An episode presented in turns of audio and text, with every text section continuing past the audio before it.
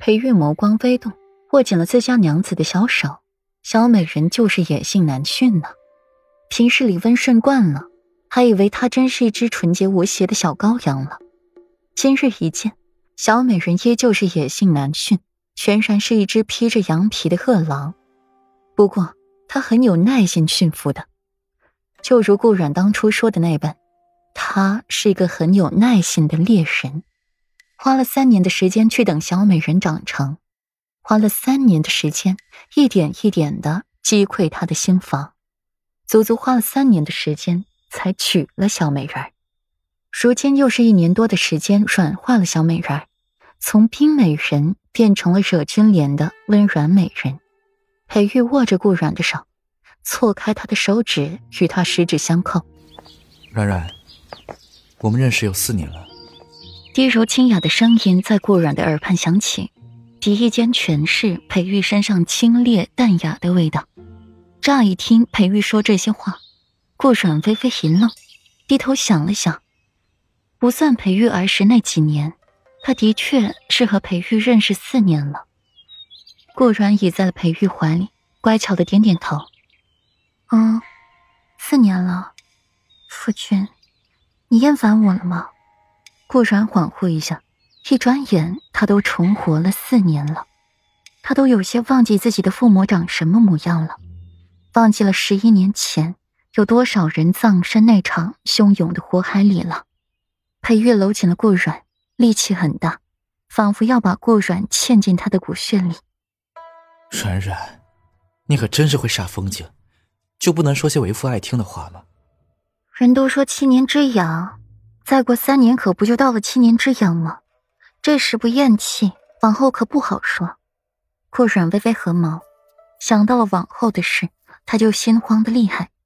裴玉轻笑一声，墨眸揶揄的看着顾软，瞧着他半侧的绝颜，戏谑道：“七年之痒，小美人也怕这个？莫不是对自己的魅力没有信心，留不住自家夫君？”顾软黛眉一蹙。他最不能容忍的就是有人质疑自己的美貌和自己的魅力，尤其这人还是自己的夫君。我自然是不怕的，不就是七年之痒吗？忍忍就过去了。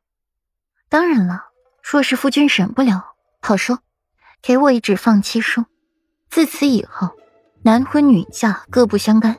而且我这么美，不可能嫁不出去。顾然每说一句话。裴玉的脸色就黑一分，这丫头到现在竟然还想着要和离的事，想的挺美。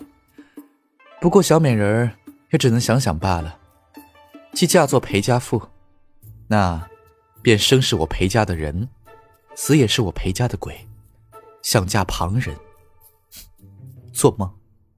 裴玉的墨眸低垂，不紧不慢的说着话，语气里透着星星点点的嘲讽。嫁给旁人，冠别的男人的姓氏，这辈子、下辈子都不可能。哼，别小瞧我，女人被逼急了，什么事都干得出来。你要是敢纳妾，敢娶侧妃，我就敢效仿前人修复。我的夫君，只能我自己独有。旁人敢肖想，必诛之。顾然从裴玉的怀里出来，面向着他。凤眸充满了强烈的夺占欲和侵略，说话也狠，尤其是最后一句“诛之”，充满了肃杀之感。裴玉的眸子沉了沉，听到他要效仿前人修夫，脸上以肉眼可见的速度沉下，与之方才温润清雅大相径庭，完全不是同一个人。